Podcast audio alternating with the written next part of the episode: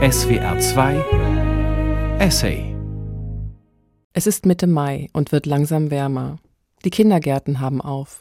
Schulen sind im Normalbetrieb. Das war vor zwei Jahren noch anders. 2020 war das erste Corona-Jahr. Homeoffice und Homeschooling prägten den Alltag. Der folgende Essay ist zu dieser Zeit entstanden. Eine Schriftstellerin schreibt ihn in der Isolation. Sie ist gerade Mutter geworden, alleinerziehend. Das Kind braucht Aufmerksamkeit, die Mutter Zeit zum Schreiben. Simone Hirt erzählt in ihrem autobiografischen Essay über die Schwierigkeit, gebraucht zu werden, von dem paradoxen Gefühl, das eigene Kind zu lieben und doch alleine sein zu wollen. Liebste gute alte Freundin,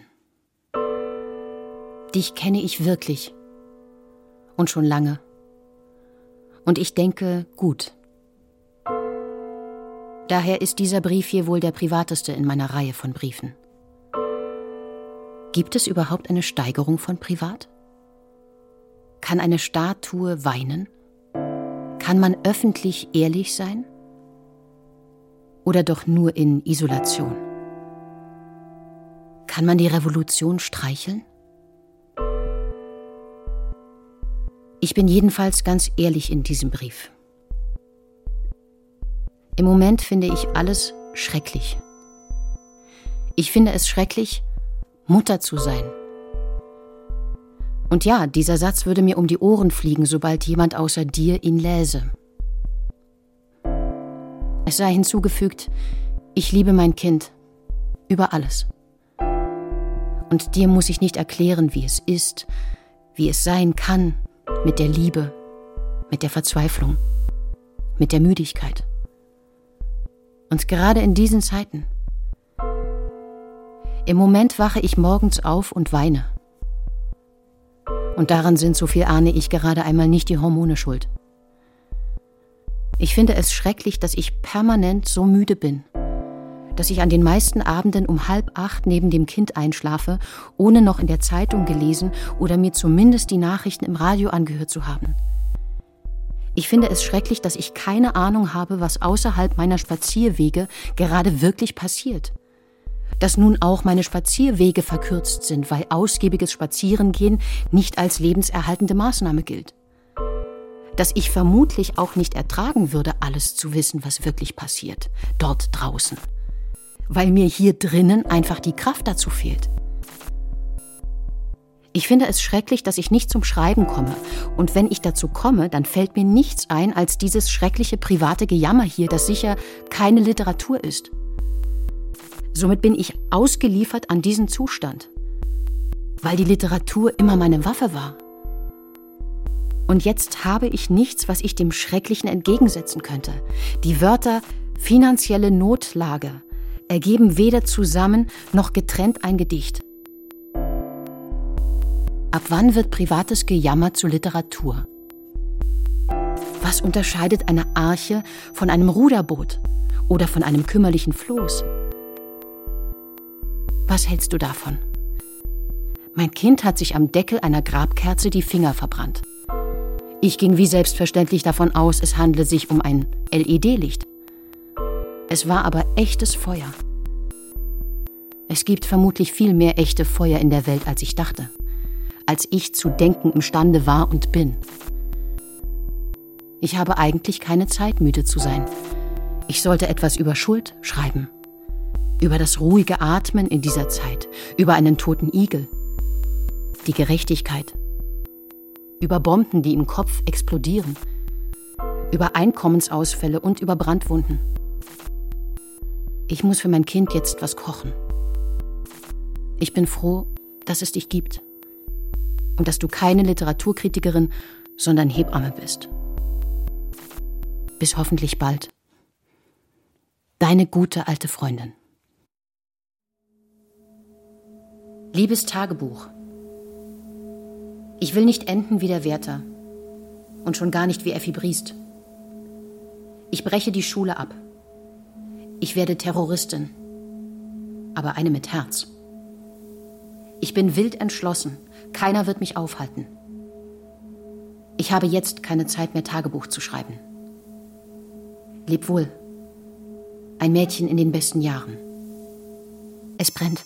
Es brennt, du bist schuld. Es brennt, du bist schuld? Was bist du nur für eine Mutter? Feuer! Reiß dich zusammen. Reiß dich zusammen. Das haben vor dir schon ganz andere geschafft. Reiß dich zusammen! Es brennt, verdammt. Kannst du nicht aufpassen? Jetzt weint er. Ja, lass ihn ruhig auch mal weinen. Wie kannst du? Du denkst nur an dich? Du denkst nur an dich.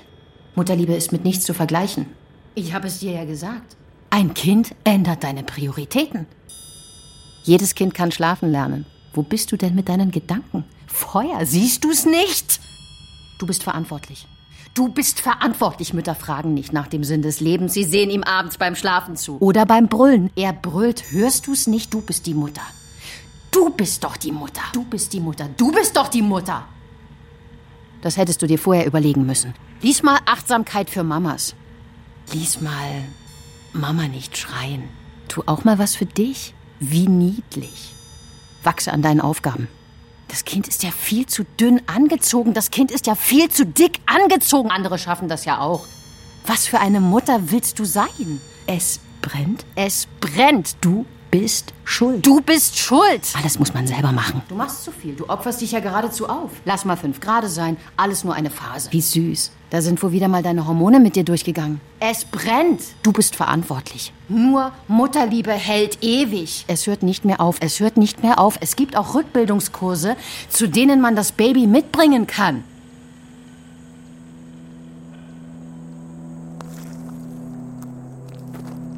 Liebe Maria,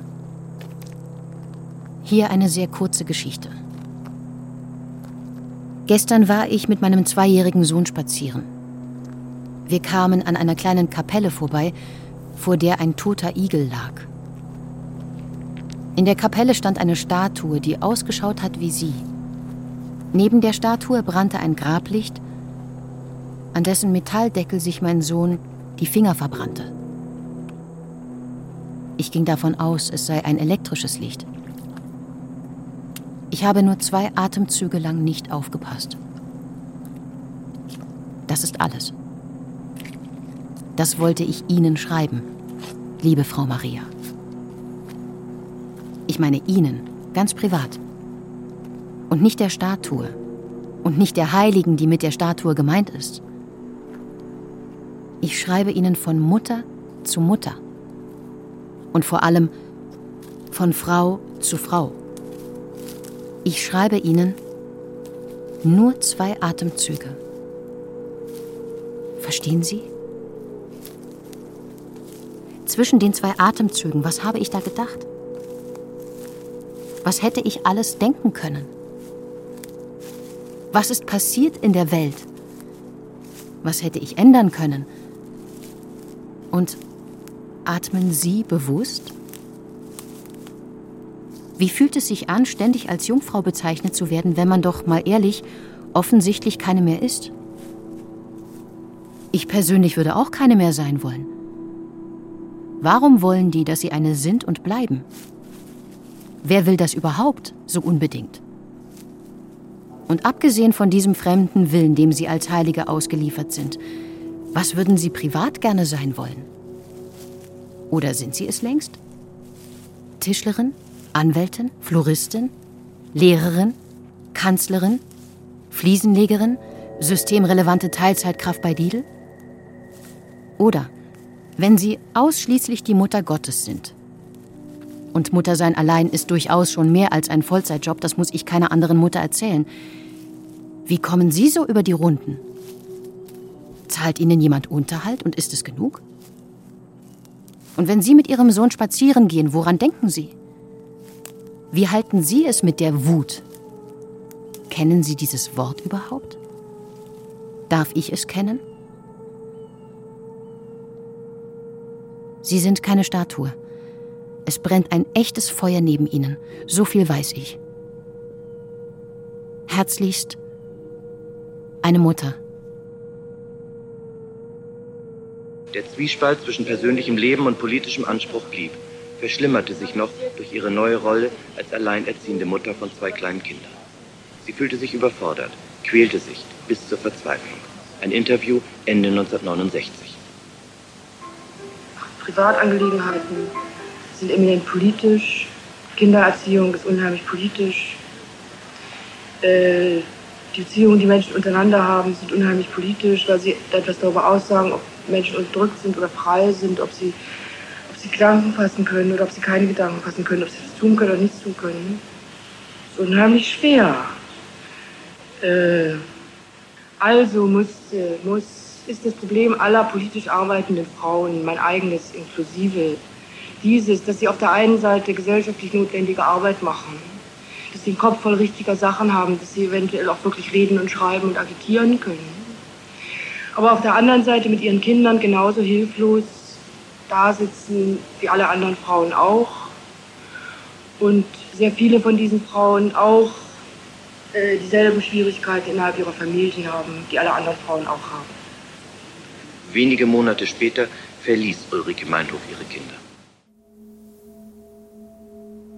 Schuld.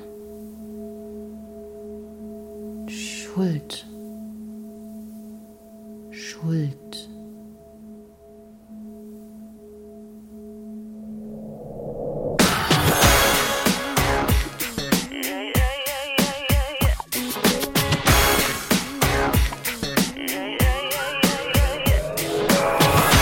Vieles geschafft, wir schaffen das. Wir schaffen das und wo uns etwas im Wege steht, muss es überwunden werden. Oh,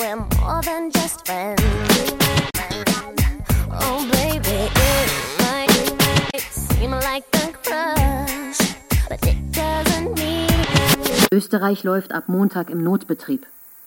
Die Bundesregierung hat am Sonntag im Kampf gegen das Coronavirus drastische Maßnahmen ergriffen. Für das ganze Land gilt eine Ausgangsbeschränkung mit wenigen Ausnahmen.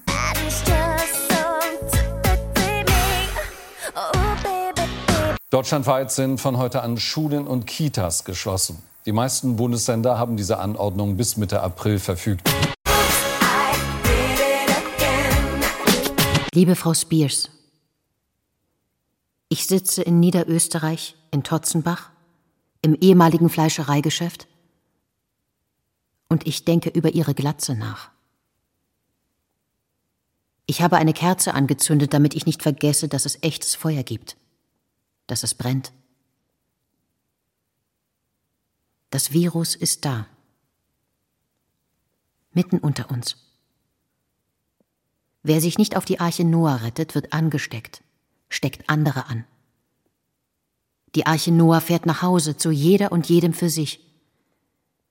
Wer nicht zu Hause bleibt, verbrennt sich, wird verbrannt und ertrinkt. Beides geht mittlerweile zugleich. Die Arche Noah legt ab. Noah hat es eilig. Er gehört seines Alters wegen zur Risikogruppe. Er will hier weg. Ab in die Isolation. Also schnell jetzt. Tür zu, Ruhe im Karton. Die letzten beißen die toten Igel. Ich muss gleich das Kind vom Kindergarten abholen und dann ab nach Hause. Dort müssen wir bleiben. Ich weiß nicht für wie lange. Sind Sie gläubig? Ich gebe zu, ich habe Sie anfangs für eine oberflächliche, popowackelnde Göre gehalten. Hier und jetzt sehe ich alles ganz anders. Ihre Glatze ist eine Glatze. Und sie ist todernst. Auch wenn längst wieder langes blondes Haar darüber gewachsen ist. Die Glatze bleibt darunter. Sie bleiben darunter. Eine Frau, eine Mutter, eine Verzweifelte. Und zwischen zwei Atemzügen habe ich das Gefühl, sie zu verstehen. Unter der Holzvertäfelung hier bleiben die Fliesen des Fleischereigeschäftes. Und es bleibt ein Fleischereigeschäft. Auch wenn es jetzt mein Büro ist, in dem ich zu schreiben versuche, weil ich, seit ich einen kleinen Sohn habe, zu Hause nicht mehr schreiben kann. Ab sofort werde ich auch hier nicht mehr schreiben können, weil die Arche Noah ablegt das Virus sich in meine Tage frisst, in meinen Kopf und meine Zeit, weil Noah nicht zuständig ist für die Kinderbetreuung. Er steuert nur das Boot. Und ich habe nicht einmal Zeit, ihn zu fragen, wohin? Einsamkeit. Unüberschaubarer als ein Ozean. Von den Finanzen ganz zu schweigen. Was ich hier heute schreibe, bleibt das, was ich hier heute noch schreibe, zuletzt nämlich ein Brief an Sie. Ein paar Zeilen nur, denn zu mehr reicht es nicht, wird es lang nicht mehr reichen. Mein Sohn und ich werden auf offener See treiben, weit und breit kein Land in Sicht, keine Antwort von Noah, Durch sein Schweigen wird Noah sich langsam in Luft auflösen. Wir werden nur noch zu zweit sein. Keiner, der kommt. Keiner, der geht. Aber doch keine Pause. Vor allem jetzt keine Pause.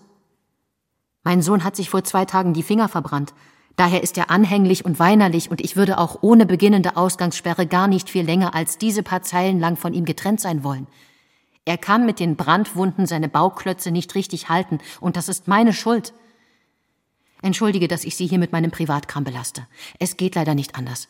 Der Privatkram ist immer da, macht sich breit, alles mit Privatkram infiziert und mit Schuld. Vor allem seit ich Mutter bin, immer diese Schuld. Nie war die Ansteckungsgefahr höher, offensichtlicher. Die Glatze bleibt darunter. Was glauben Sie, wäre das ein guter Titel für einen Popsong? Oder machen wir in Zukunft besser Heavy Metal? Oder Death Metal? Dürfen Mütter das? Liebe Grüße. Eine Mutter.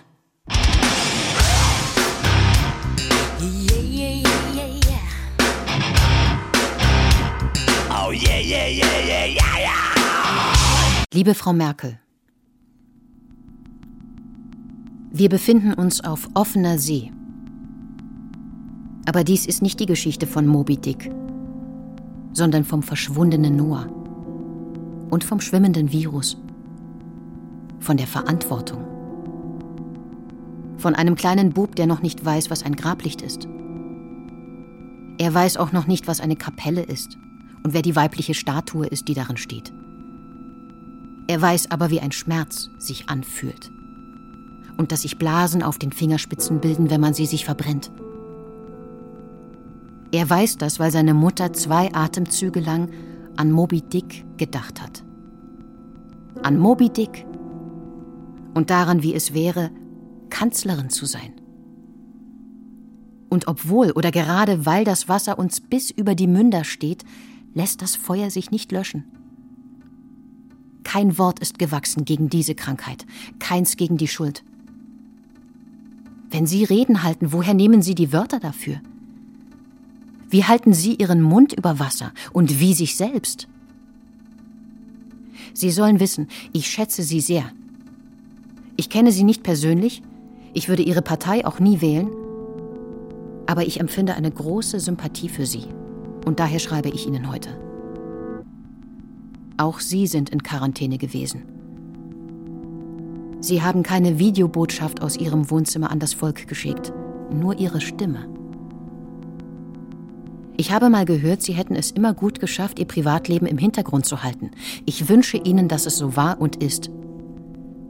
Ich wünsche Ihnen von Herzen, dass die indiskreten Fragen und reißerischen Artikel, die nicht selten auf Ihre Frisur oder auf die Tatsache abzielen, dass Sie keine eigenen Kinder haben, Sie nicht ins Wanken bringen, nie ins Wanken gebracht haben.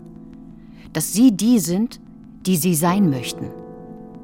Dass Sie auch hinter ausgangsgesperrter Tür jetzt die bleiben, die Sie waren dass sie atmen können, nicht nur im Amt, sondern auch in Isolation. Dass die Tatsache, dass sie eine Frau sind, sie nie geärgert hat. Sie kennen das vermutlich, dass sie sich fühlen, als würden sie auslaufen, als würden sie sich der Welt völlig preisgeben müssen, den Blutstrom nicht stoppen können, von wegen super saugfähige Tampons oder ultradiskrete Binden. Ich fühle mich mitunter ganz und gar offen und verletzlich. Auch wenn ich nur mit meinem Sohn zu Hause sitze. Gerade dann. Und falls demnächst doch noch alle Geschäfte schließen, woher die Tampons und Binden nehmen, wenn man sie nicht gehamstert hat? Wieso muss ich mich plötzlich in diesem Ausmaß mit Tampons und Binden beschäftigen? Wieso mit Hamstern? Ich würde stattdessen gerne eine Rede zur Lage der Nation halten. Oder eine Kurzgeschichte schreiben, in der alles gesagt ist, in der alles stimmt. Es gibt da auch noch einen toten Igel, oder sollten wir über das Blut sprechen, gerade über das Blut? Und dieses depperte Wort Mutterglück. Ahab hat keine Ahnung. Noah schweigt. Sollen wir uns mal zusammensetzen? Da Sie mich momentan nicht besuchen können, haben Sie Skype?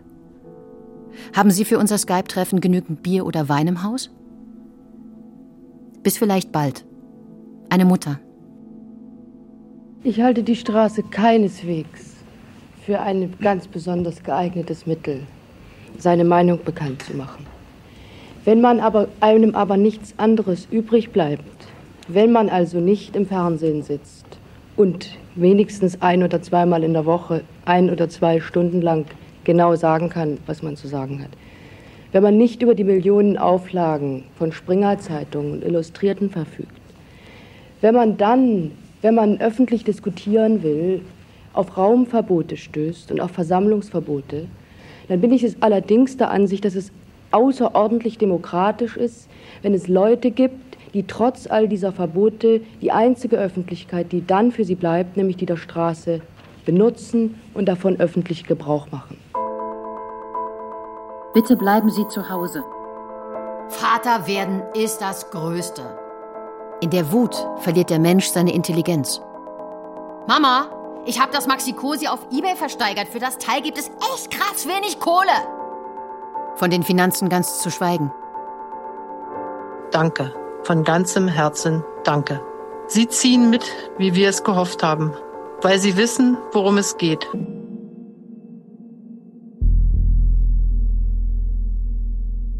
Liebe Revolution, Ihr Name ist sehr schön und sehr groß. Ich habe jetzt leider zu wenig Zeit, ihn zu Ende zu denken. Haben Sie Kinder? Beziehungsweise stimmt es, dass Sie welche hatten und sie gefressen haben? Wie ist es genau dazu gekommen? Waren Sie zu viel allein mit ihnen? Sie können ganz ehrlich zu mir sein. Sie können es mir von Frau zu Frau, von Mutter zu Mutter erzählen. Ich weiß, wie anstrengend Kinder sein können und dass man manchmal bei aller Liebe denkt, es wäre alles einfacher ohne. Wenn man einen so großen Namen zu tragen hat wie Sie, kann ich mir schon vorstellen, dass einem einmal die Sicherungen durchgehen. Ich habe schon öfter versucht, Ihren Namen ganz zu verstehen. Aber zwischen zwei Atemzügen wurde er immer zu einer Revolte und zwischen zwei weiteren Atemzügen, meist sehr hektischen, wurde er meist zu einer Reform. Und seit Ihr Name zu einer Brandwunde wurde, der Kindergarten zugesperrt hat und das Atmen möglichst vorsichtig stattfinden muss, habe ich nicht mehr an sie gedacht. Ich habe auch jetzt nicht sehr viel Zeit. Nur dies noch. Sie sind für mich keine Aussätzige. Ich halte sie trotz allem nicht für verrückt. Ich würde sie gerne besser kennenlernen. Ich habe sie gegoogelt. Ganz oben erschien die Website einer Kosmetikfirma, die mit ihrem Namen für Make-up wirbt. Ich würde sie gerne ungeschminkt und ohne Google kennenlernen. Ganz privat. Seien Sie herzlich gegrüßt. Eine Mutter. Es brennt, du bist schuld? Feuer! Es brennt, verdammt, kannst du nicht aufpassen? Wo bist du denn mit deinen Gedanken? Du bist die Mutter. Du bist doch die Mutter. Es, es brennt. brennt. Du bist schuld. Fragebogen 3 von Max Frisch. Tun Ihnen die Frauen leid? Warum? In Klammern, warum nicht? Möchten Sie Ihre Frau sein? Was trauen Sie der Frau nicht zu? A. Philosophie. B. Organisation. C. Kunst. D. Technologie. E. Politik. Und bezeichnen Sie daher eine Frau, die sich nicht an ihr männliches Vorurteil hält, als unfraulich? Es tanzt ein Biber Butzemann in unserem Haus herum, wie die Bum. Sie saß also da und las äh, nachdem die Blätter eingesammelt waren, sie las ganz leise eine Geschichte mit dem Titel Alles. Sie las so leise, dass alle sich bemühen mussten, es zu hören, dieses Flüstern wahrzunehmen. Und wieder wurde die Frage gestellt, las sie so leise, weil sie so schüchtern war, oder flüsterte sie, um die größte Stille Aufmerksamkeit zu bewirken. Man wusste ja, dass prominente Leute das gern tun. Schuld. Schuld. Schuld.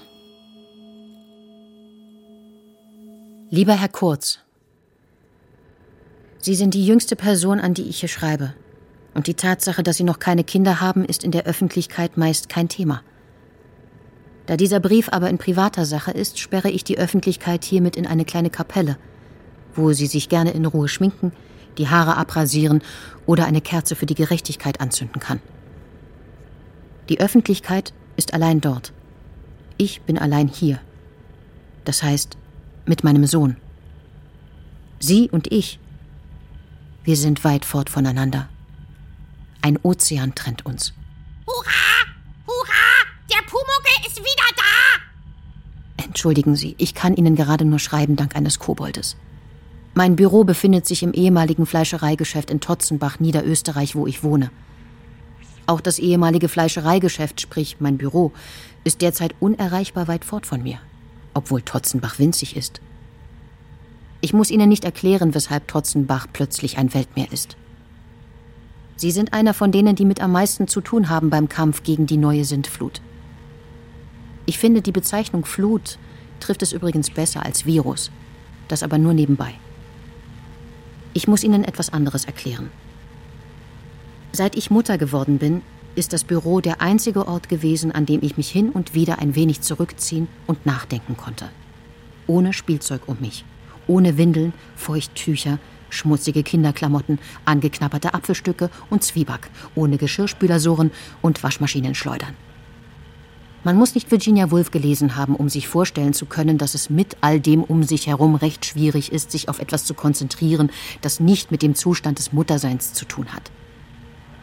Dieser Ort des Rückzuges und des Nachdenkens fällt jetzt weg, ist geschrumpft auf eine Nische am Küchentisch, auf dem noch die Reste vom Mittagessen stehen. Ich bin umgeben von Tomatensauce und angetrockneten Nudeln. Ich benötige einen Kobold, damit ich zumindest kurz Luft holen und eilig ein paar Fragen an Sie stellen kann. Haben Sie den Wärter gelesen? Auch ein berühmter junger Mann. Und was würden Sie ihm raten? Haben Sie manchmal das Bedürfnis, einen Igel zu streicheln? Wann waren Sie das letzte Mal spazieren ohne ein Ziel? Wie lange würden Sie in Karenz gehen? Falls Sie beten, beten Sie manchmal auch zu einer Frau? Wann haben Sie sich zuletzt die Finger verbrannt und woran? Sind Sie manchmal untröstlich traurig, ohne sagen zu können, weshalb? Wann haben Sie sich zuletzt schuldig gefühlt? Versuchen Sie manchmal sich vorzustellen, wie Sie mit Glatze ausschauen würden? Schreiben Sie private Briefe und wenn ja, wann? Haben Sie Zeit für sowas? Haben Sie jetzt in der Krise Zeit, bewusst zu atmen? Und zwischen zwei Atemzügen, was denken Sie da? Falls mein Sohn später einmal ein Praktikum bei Ihnen machen wird, welche Aufgabe geben Sie ihm zuerst? Essen Sie hin und wieder ein einfaches Butterbrot? Was fällt Ihnen zu diesem Wort ein? Tod ernst. Was halten Sie von diesem Satz? Das ist ein zu weites Feld. Wenn Sie wütend sind, was tun Sie dann? Am liebsten treibt er Schabernack. Leute ärgern. Nicht zu knapp. Falls Sie privat nicht antworten wollen oder können, verstehe ich das natürlich. Ich würde mich auch über eine offizielle Antwort freuen. In meinem Keller wohnt ein weißer Wal. Der ist kinderlos und schaut gern fern. Viele liebe Grüße. Eine Mutter. Mausi, wo sind denn meine Socken? Dieser Mann hat alle Möglichkeiten, so zu leben, wie er es für richtig hält. Er ist wirklich unserer Anteilnahme an seinem Leben absolut nicht bedürftig. Hänschen klein ging allein in die weite Welt hinein. Und ich dachte mir, das wird schlecht enden mit der Bachmann. Irgendwie, ich weiß nicht wie, Selbstmord oder so. Das wird Irrenanstalt oder Selbstmord oder irgendwas. Und ich dachte an das große Wort von Matthias Claudius, ich begehre nicht schuld daran zu sein. Ich rief den Literaturredakteur der Zeit in Hamburg an und sagte, ich habe das Buch gelesen, ich habe die Hälfte der Kritik geschrieben, ich bitte um Verständnis, ich kann darüber nicht schreiben. Sie können sagen, ich bin gescheitert an dem Buch.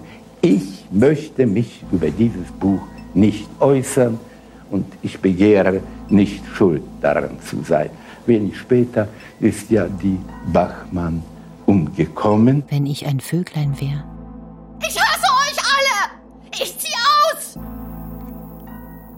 Liebe Heidi Klum, soviel ich weiß, essen Sie privat gerne Butterbrot, während Sie mit dem Almöhi am offenen Feuer sitzen. Soviel ich weiß, haben Sie dort oben keine Elektrizität. LED-Lichter sind somit wohl kein Thema auf der Alm. Die Sintflut ist vermutlich auch keins. Ich finde, Sie führen dort oben ein sehr ehrliches Leben, sofern ich das beurteilen kann. Soviel ich weiß, tragen Sie dort oben kurzes braunes Haar und vermutlich kein Make-up. Bis vor kurzem kamen Sie dann hin und wieder runter und trugen diese blonde Perücke, sobald Sie vor den Kameras standen. Sie haben sich geschminkt und irgendwie haben Sie es geschafft, den Holzkohlegeruch und den Ziegengeruch aus Ihren Klamotten zu bekommen. Momentan ist damit erstmal Schluss. Sie bleiben auf der Alm und in Sicherheit. Aber ich frage mich trotzdem, haben Sie zwischen zwei Atemzügen schon einmal die Kontrolle verloren? Haben Sie auch schon einmal aus Versehen Mob-Toddel gesagt? Mir ist das schon mehrmals passiert. Mob-Toddel. Es steckt der Tod darin. Ich stelle mir vor, wie es gewesen wäre, wenn Sie mit den Mädchen in Ihrer Sendung je über den Tod gesprochen hätten. Ich meine ganz offen, vor laufender Kamera. Ich stelle mir vor, die Mädchen wären ihre Töchter. In den Drehpausen durften sie Ziegen streicheln und Butterbrot essen. Sie selbst streichelten in den Drehpausen einen Igel, den sie stets in ihrem Handtäschchen bei sich trugen. Ihr Handtäschchen war voller Laub, damit der Igel es gemütlich hat. Ich stelle mir vor, das Blut wäre ein Thema in ihrer Sendung gewesen, hätte ein Thema sein dürfen, hätte auch ein Grund zur Drehpause sein dürfen. Die Mädchen mussten das Blut nicht verstecken, Dafür durften sie sich verstecken, wenn ihnen wegen des Blutes danach war. Wo versteckt man einen Walfisch? Kann ein Walfisch lächeln? Und lächelt er auch noch bei Flut? Ich gehe davon aus, dass der Almöhi mit dem professionellen Lächeln wenig anfangen kann. Ich gehe davon aus, wenn Sie nach einem langen Drehtag am Abend nach Hause gekommen sind, haben Sie ihm daher die Wahrheit erzählt. Ich gehe davon aus, Sie erzählen auch Ihren Kindern die Wahrheit.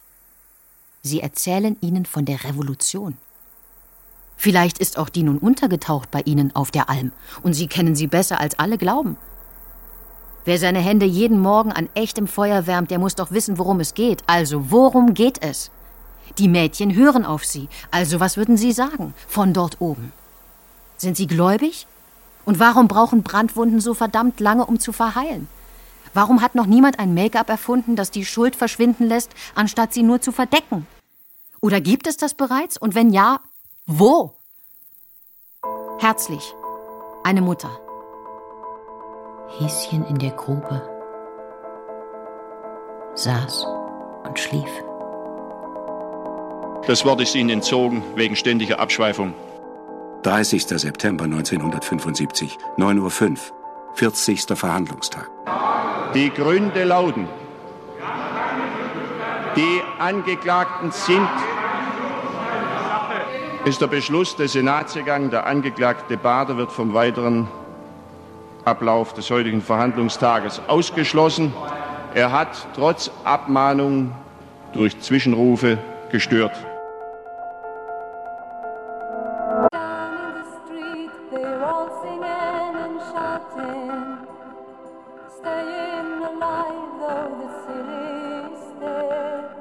Liebe Frau Cassandra, es ist schade, dass wir uns nicht mehr privat kennenlernen konnten. Es ist eine Schande, dass die sie gekriegt haben. Dass sie nur noch als Statue existieren. Ich kann nur hier sitzen, aber hören und mir ausmalen, worüber wir uns unterhalten würden. Ich fühle mich nach 14 Tagen Ausgangsbeschränkung auch schon wie eine Statue. So viele Fragen hätte ich an Sie. Kann ich wissen, ob ich Ihnen geglaubt hätte? Natürlich würde ich es mir wünschen, aber im Nachhinein sind alle immer so furchtbar klug. Und vorher? Vorher sind weiße Wale beeindruckende Tiere von geheimnisvoller Schönheit. Und man denkt, wenn ich selbst Kinder habe, mache ich alles anders und besser. Und es wird schon nicht so schlimm kommen wie in China. Wir sind schließlich in Europa. Uns kann doch keiner was. Die Italiener, Diese Italiener, bei denen endet ja immer alles im Chaos. Die haben halt nicht richtig aufgepasst. Und Noah kennt sich auf dem Ozean sicher aus. Hätte ich auf sie gehört? Oder hätte ich gar keine Zeit gehabt, ihnen zuzuhören? Und wie schrecklich wäre das denn? Ich, die sogar das winzige Feuer eines Grablichtes falsch einschätzt. Stellen Sie sich das vor. Wäre vielleicht genau eine von denen, die Troja auf dem Gewissen haben, ohne es gewollt zu haben. Ohne es zu bemerken. Wegen Leuten wie mir ist Troja untergegangen und es geht tagtäglich auf ein neues zugrunde. Und längst nicht mehr am Feuer, sondern an einer Flut an energiesparenden LED-Lichtern und an einer Flut neuer Krankheitserreger. Man kann einen Igel durchaus zu Tode streicheln. Man kann sein Kind nicht schützen, schon gar nicht vor der Welt. Man kann die Welt nicht schützen, schon gar nicht vor dem Schmerz. Man kann gut reden haben und sich die Haare raufen, bis sie einem ausfallen, wenn sie das nicht ohnehin hormonbedingt tun. Und am Ende bleibt doch für alles zu wenig Zeit. Sogar zum Atmen. Am Ende ist niemand immun. Am Ende werden weiße Wale dann Kerzen, Brotaufstrich, Waschmittel und Make-up. Am Ende läuft ABBA. Ich würde gerne wissen, ob Sie ABBA mögen, ob Sie Kinder gewollt hätten ob sie wirklich feuerrotes Haar haben, wie ich es auf einem Bild sah. Oder wenn nicht, warum jemand wollte, ihr Haar wäre feuerrot. Und wer? Ich werde es nie erfahren. Ich werde jetzt mal schauen, ob es auf Amazon Statuen von ihnen gibt. Viele liebe Grüße. Eine Mutter. Du bist die Mutter. Du bist doch die Mutter. Du bist die Mutter. Du bist doch die Mutter. Das hättest du dir vorher überlegen müssen. Lies mal Achtsamkeit für Mamas. Lies mal Mama nicht schreien. Lieber Igel. Sie kommen direkt aus Troja, nicht aus einem Laubhaufen. Ihre Stacheln glühen noch, feuerrot, qualmen, erlöschen dann, bleiben Stacheln. Sie sind nicht verbrannt. Sie trotzen der Ansteckungsgefahr, indem sie sich zu einer stacheligen Kugel rollen. Am liebsten würde ich sie verschlucken. Dann hätte die Wut in mir einen Namen und einen benennbaren Grund. Ich verschlucke sie nicht. Ich muss meine Wut selbst benennen und ihren Grund selbst herausfinden. Und nun mischt sich auch mehr und mehr Angst dazu und Einsamkeit. All das hinter streng verschlossener Tür und unter Einhaltung strikter Hygienemaßnahmen. Immunität. Was soll das sein? Ich liebe mein Kind. Aber es hat mir meine alte Sprache genommen. Nun bleibt mir nur noch die Muttersprache und darin kommen keine Wörter vor, mit denen man eine Sintflut überlebt. Darin kommen Wörter wie LED-Licht vor und Maxikosi und Schuld und Ratlosigkeit und Kita und Süßkartoffelpüree. In dieser Muttersprache ist wenig Platz für Gedichte, wenig Platz für Poesie, wenig Platz zum Atmen. Und wenn ich es doch versuche, platzt mir der Kragen.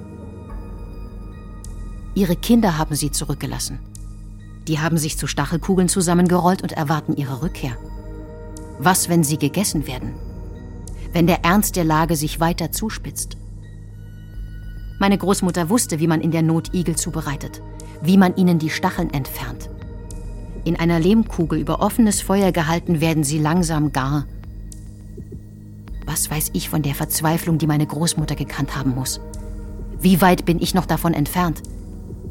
Wie viel Verzweiflung von wie vielen Frauen kann ich erahnen?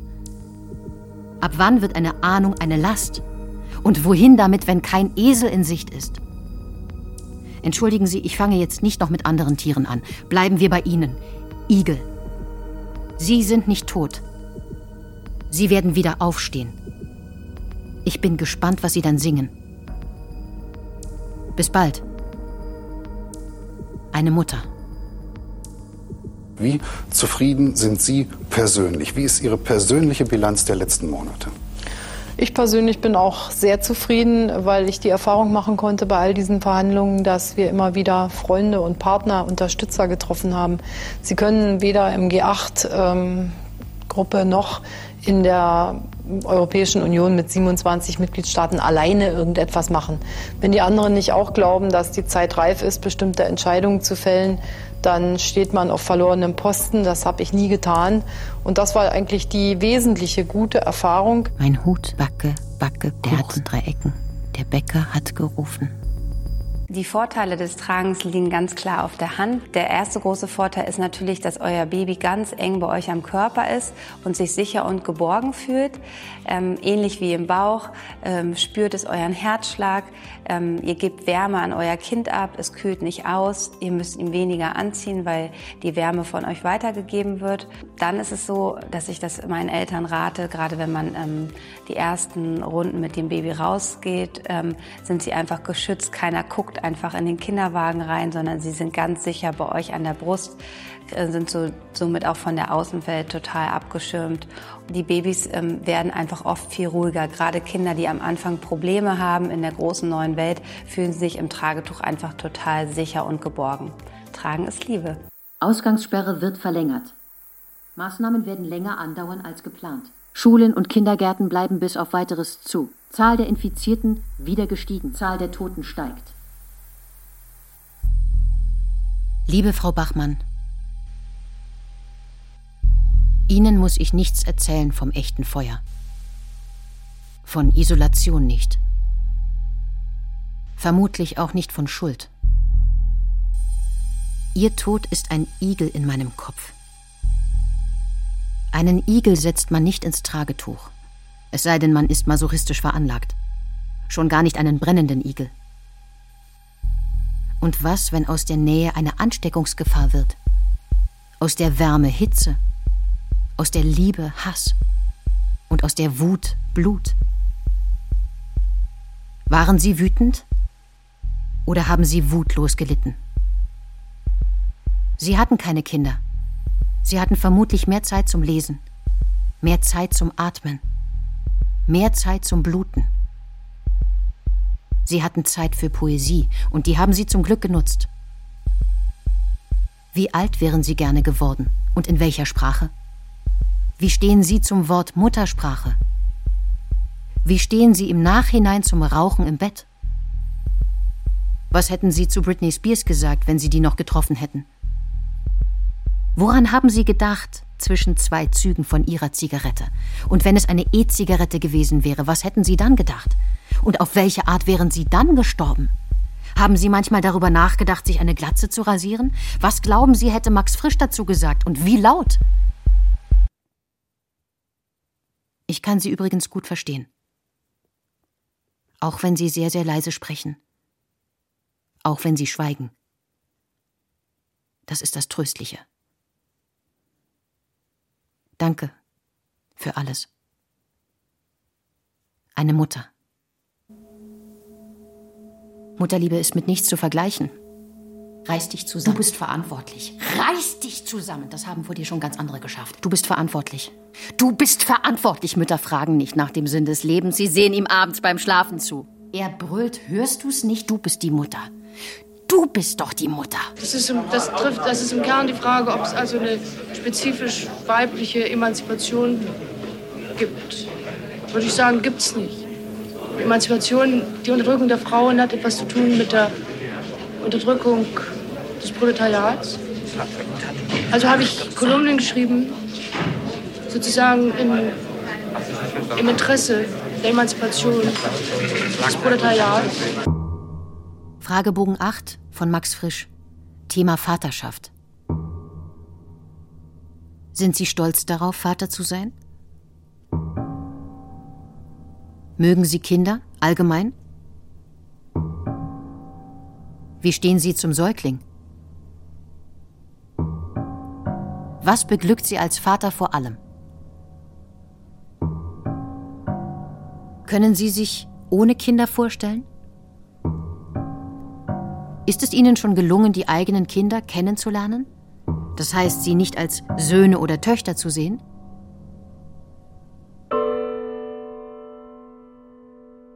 Liebe Anwältin, bitte vertreten Sie mich und vertreten Sie mich gut für alles, was ich noch denken und sagen werde. Seien Sie nicht nur meine Anwältin, seien Sie die Anwältin aller Mütter, aller Frauen, aller Mädchen. Erklären Sie den Gerichten die Wut und erklären Sie sie den Literaturkritikern, den Lehrern, den Schwiegervätern, Ehemännern, den Zeitungen und dem Fernsehen. Erklären Sie sie Noah, falls er nach all dem wieder auftauchen sollte. Vor allem aber erklären und verteidigen Sie die Wut nicht nur, sondern lassen Sie einen Walfisch aus ihr werden. Einen, der in kleine Kapellen passt, in Handtaschen, in Tragetücher, in Kindergartenrucksäcke, Streichholzschachteln, Flaschen, die für Sprengstoff vorgesehen waren. Seien Sie nicht überzeugt von meiner Unschuld, sondern lesen Sie ein Gedicht vor über meine Schuld. Schreiben Sie Verse in die Anträge. Unterstützen Sie meinen Gesang mit Ihrer Stimme. Ich kann nicht gut singen. Ich kann meistens nur völlig unzureichend trösten, weil es meistens keinen Trost gibt. Ich kann sehr gut schluchzen, ich kann aber auch sehr gut weiteratmen, große Lasten schleppen, einen Schritt nach dem anderen. Ich komme im Dunkeln sehr gut zurecht. Ich will keine LED-Lichter mehr. Sie gehören abgeschafft. Und abgeschafft gehört auch die Lüge vom Mutterglück. Wenn es ein Wort dafür geben kann, dann am ehesten Mutterleben. Bitte aber vertreten Sie mich auch für den Gebrauch solch oberflächlicher Wörter. Verteidigen Sie meine Wortlosigkeit. Verteidigen Sie die Widersprüche. Verteidigen Sie die Poesie. Ein aufrichtiger Dank. Eine Frau in den besten Jahren. PS. Über die finanzielle Seite des Ganzen werden wir uns leider gesondert unterhalten müssen. Ich liebe euch, meine Mausis. Schön durchhalten. Beim Sturm auf die Maschine in Mogadischu durch eine deutsche Spezialeinheit wurden drei Terroristen getötet und eine Luftpiratin angeschossen. Fast alle Passagiere und Besatzungsmitglieder blieben unverletzt. Noch in derselben Nacht haben sich in Stammheim die führenden deutschen Terroristen Bader, Raspe und Enslin das Leben genommen. Irmgard Möller verletzte sich bei einem Selbstmordversuch schwer. Ich möchte euch heute gerne die Wickelkreuztrage zeigen. Das ist so die ähm, häufigste Tragemöglichkeit, ähm, die ihr seht. Ähm, dafür habe ich hier ein festgewebtes Tuch. Meins ist jetzt von Uspatz. Und es ist 4,60 Meter lang. Ihr sucht euch bei eurem Tragetuch den Mittelpunkt. Mein Tragetuch ist jetzt durch meinen Spatzen hier gekennzeichnet. Dann legt ihr euch das Tuch ähm, wie ein Handtuch um. Dann nehmt ihr euch euer Baby, legt es euch über die Schulter und geht mit der Hand von unten in das Tuch rein und schiebt euer Kind, setzt es richtig schön auf den Steg. Die Höhe des Kindes ist so, dass ihr ihn gut auf den Kopf küssen könnt. Das könnt ihr nochmal kontrollieren. Dann geht ihr an die Seite eures Tuches und sucht euch die Kopfkante und zieht diese ganz vorsichtig über den Rücken eures Babys. Lieber Herr Ahab, Sie hätten mehr Aber hören sollen. Das war Ihr Fehler. Aber vielleicht lernen Sie ja daraus. Das Wort Schuld kann man schlecht rückwärts lesen, andere Wörter schon. Denken Sie einfach mal darüber nach. Und noch etwas. Stimmt es, dass Sie eine Perücke tragen? Warum zeigen Sie die Glatze darunter nicht? Grüßen Sie Noah, wenn Sie ihn sehen. Ich spare es mir jetzt noch etwas über Enttäuschung zu schreiben. Das führt zu nichts. Nur so viel. Pumuckel scheint mir verlässlicher als er. Bis dann. Anna Blume.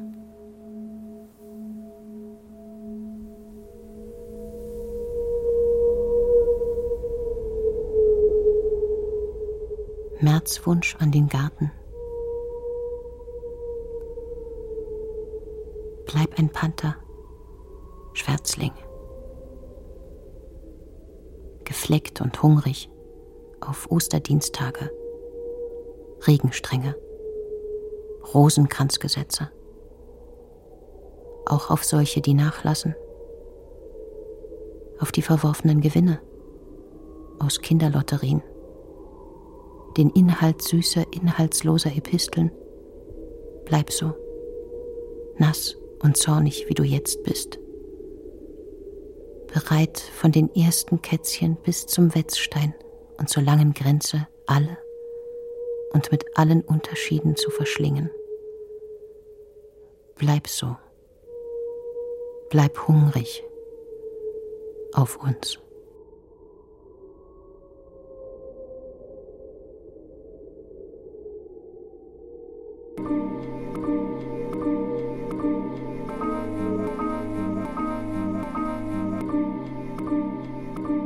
Die besten Jahre von Mutterglück, Mutterschuld, Mutterwut und Muttersprache im Notbetrieb. Liebes Tagebuch. Radio-Essay von Simone Hirt. Hier doch noch ein Nachtrag. Ich habe die Schaukel im Garten abgeschnitten und verbrannt. Es sprach Caroline Junghans. Ich gehe auch nicht mehr in die Schule. Die bleibt nämlich bis auf weiteres zugesperrt und so macht es absolut keinen Spaß, sie zu schwänzen.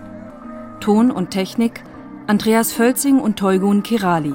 Ich werde aber doch auch keine Terroristin. Regie Felicitas Ott. Ich werde Dichterin. Redaktion Michael Lissek. Und später eine ehrliche Mutter. Und Dichterinnen und ehrliche Mütter schreiben in kein Tagebuch. Die schreiben auf alle Wände. Und zur Not auf Feuer, Wasser oder Luft. Eine Produktion des Südwestrundfunks 2020. Also nun wirklich. Leb wohl, Bella Ciao und Adieu. Es grüßt ein Mädchen in den besten Jahren.